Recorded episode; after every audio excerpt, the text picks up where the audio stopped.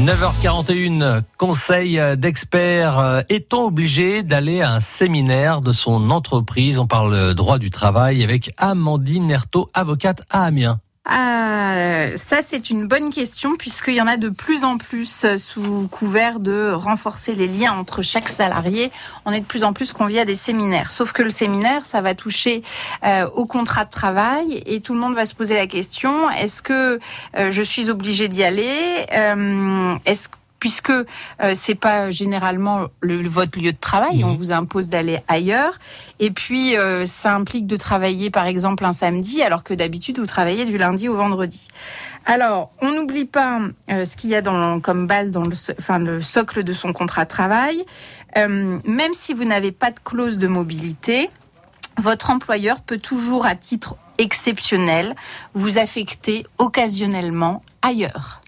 Donc en soi, le fait qu'on vous demande d'aller en séminaire au Cap Ornu à Saint-Valéry, mmh. euh, vous ne pouvez pas euh, vous y opposer à la condition que ce soit motivé par l'intérêt de l'entreprise et euh, que vous soyez informé dans un délai raisonnable.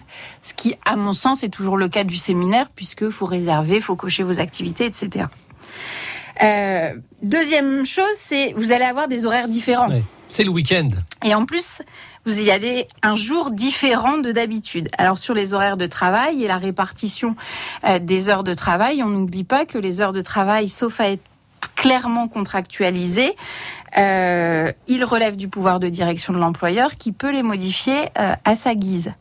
Pareil, le samedi est un jour ouvrable. Donc on peut travailler le samedi de manière exceptionnelle parce que son employeur vous le demande. Maintenant... Euh, Est-ce que ça va être payé aussi de manière exceptionnelle. Est-ce que ça va être payé? Ce temps de travail va forcément rentrer dans votre temps de travail effectif. C'est-à-dire qu'après, si sur votre semaine vous dépassez la base de 35 mhm. heures, vous allez être en heures supplémentaires.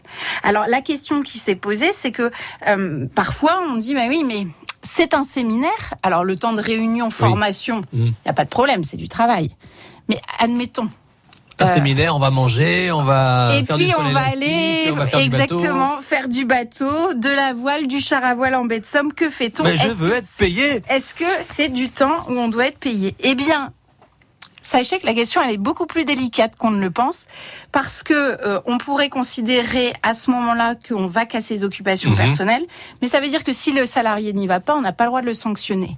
Par contre, si votre employeur vous ne vous donne pas le choix c'est-à-dire que de toute façon, c'est char à voile ou char à voile. Mhm. Il n'y a pas d'option. Euh, eh bien, à ce moment-là, on va considérer que c'est dans le but de renforcer le lien entre les collaborateurs, que à ce moment-là, le salarié n'avait pas la possibilité de vaquer à ses obligations, et ça va être du temps de travail effectif.